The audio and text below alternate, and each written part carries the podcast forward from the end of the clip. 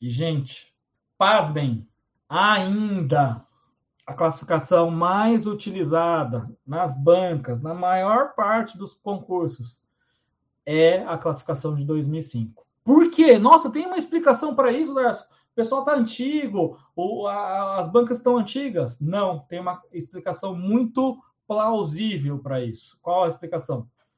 O livro mais utilizado como referência para elaboração de questões, qual é? É o Neville.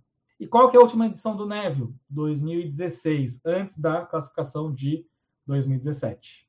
Então, gente, essa DDD2 aí é muito significativa. Ainda, a grande maioria dos concursos, e provavelmente isso vai acontecer ainda por um tempo, é a de 2005. É a classificação do livro do professor Neville. Então, quem tem o livro de 2009, ele ainda é atual para concurso. Tá? Então, se você não tem, ah, quero comprar um no sebo, você pode comprar esse que para concurso vai te ajudar.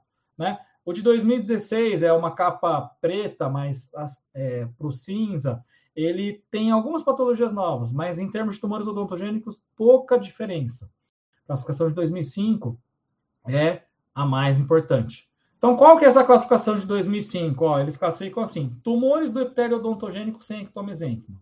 Tumores do epitélio odontogênico com ectomesênquima odontogênico, com ou sem formação de tecido dentário duro. É assim que está classificado ainda na classificação de 2005. E tumores do ectomesênquima com ou sem epitélio odontogênico. Quais são essas patologias? São os tumores epiteliais. E aí aqui está destacado já a que você precisa estudar, a melobastoma. Essa risca, anota, você precisa saber isso, ó. O mais cobrado de todos é a melobastoma. Então, o mais cobrado de todos é o ameloblastoma. Isso é estatístico, não tem dúvida disso, tá? Então isso é muito importante que você saiba. Ó, essa dica é valiosíssima. Por quê? Tem o ameloblastoma maligno, tem o carcinoma ameloblástico, tem o carcinoma odontogênico de células claras, tem o tumor odontogênico calcificante, tem o tumor odontogênico escamoso, tem o tumor odontogênico adenomatoide. Ah, Dar, suas outras patologias nunca caem. Não estou falando isso. Mas se você quer estudar de forma geral, se você estuda essa patologia, você já vai estar na frente de praticamente todo mundo que não está estudando. Então, estuda isso. Então, isso é importante, muito importante que você tenha isso já guardado no seu HD cerebral. Anota isso, anota, ameloblastoma, ameloblastoma convencional, tá? Essa é a primeira patologia que você tem que saber. As outras caem com uma chance muito menor. Dos mistos, saiba odontoma.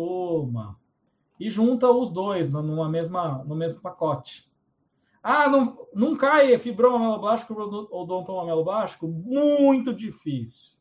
E aí você tem que trabalhar com estatística. Eu trabalho com estatística, gente. Questões de todos os concursos, de muitas bancas. Porque a gente acha assim, ah, eu tenho que saber um pouco de tudo. E aí você está errado, você está errada. Você tem que saber. E é, essas patologias eu já estou direcionando absurdamente para vocês. E dos mesenquimais? Eles acabam fazendo uma diferenciação no 2005, fibroma odontogênico central e fibroma odontogênico periférico. Mixoma, tumor odontogênico células granulares, cimentobastoma. Mas, ó, o mixoma é o que você tem que saber. E aqui eu já falei as três patologias que são mais cobradas, né?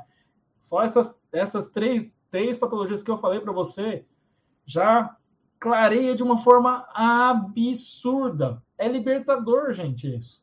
Ah, Darcy, não cai sobre outras patologias? Não estou falando isso.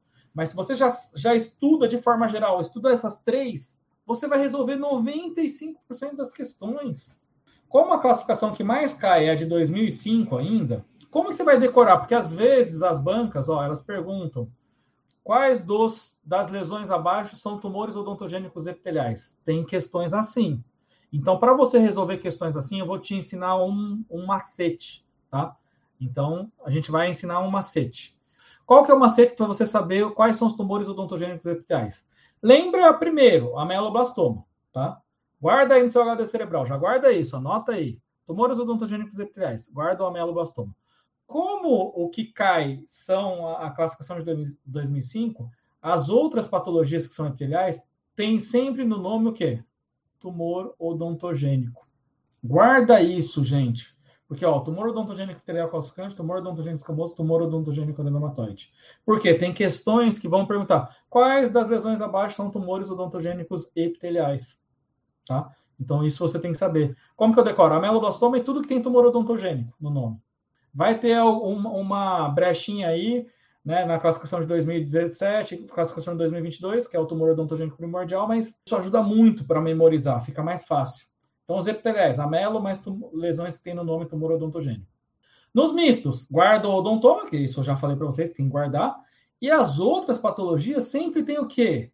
Alguma coisa ameloblástico, ó, fibroameloblástico, fibrodontoma ameloblástico ou odontoameloblastoma. Tem alguma coisa de ameloblastoma no nome, mas que não é o ameloblastoma convencional. Então, você já guardou os epiteliais e os mistos. E os mesenquimais, esse você vai ter que decorar mesmo, tá? Agora, isso que acaba quebrando. Muitos autores não consideram esse tumor odontogênico de células granulares como mesenquimal, tá? Aí você tem que decorar o fibroma odontogênico. Muitos autores colocam só o fibroma odontogênico como nome, não separam em central e periférico. Central sempre é dentro do osso, periférico é fora do osso. Fibroma odontogênico, mixoma e cementoblastoma, tá? Ah, Darcy, na classificação de 2017 entrou quem mais? Entrou o fibroma cementossificante. Lembra que ainda eu falei para vocês, a classificação mais utilizada é a classificação de 2005. Então você tem que guardar os mesenquimais, aí guarda que os mistos, como que você vai guardar? Odontoma mais alguma coisa de ameloblastoma, e os epiteliais é ameloblastoma mais alguma coisa tumor odontogênico. Aí você tá vai responder 90 e, sei lá, quase 100% das questões.